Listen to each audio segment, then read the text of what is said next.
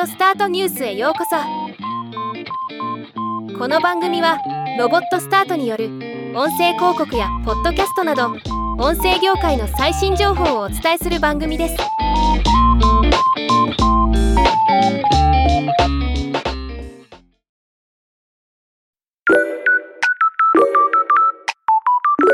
2023年3月28日スタンド FM のアプリがアップデートされました。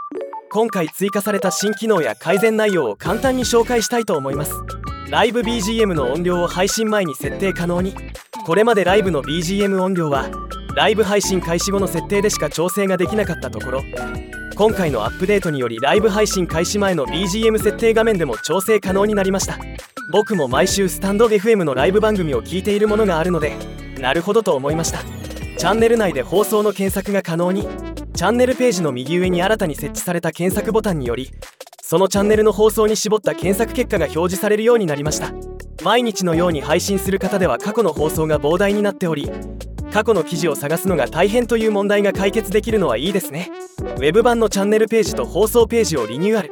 基本スマホアプリで使うことが多いと思いますが Web 版についてもこれまで以上に大きな画面で情報が見やすいデザインにリニューアルされました。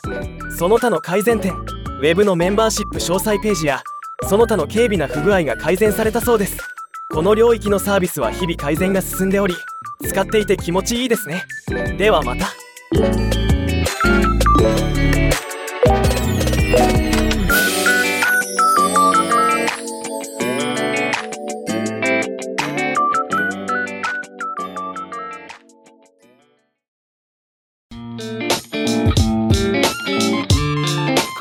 ニュースは以上です。もっと詳しい情報を知りたい場合「オーディオスタートニュース」で検索してみてください。ではまたお会いしましょう。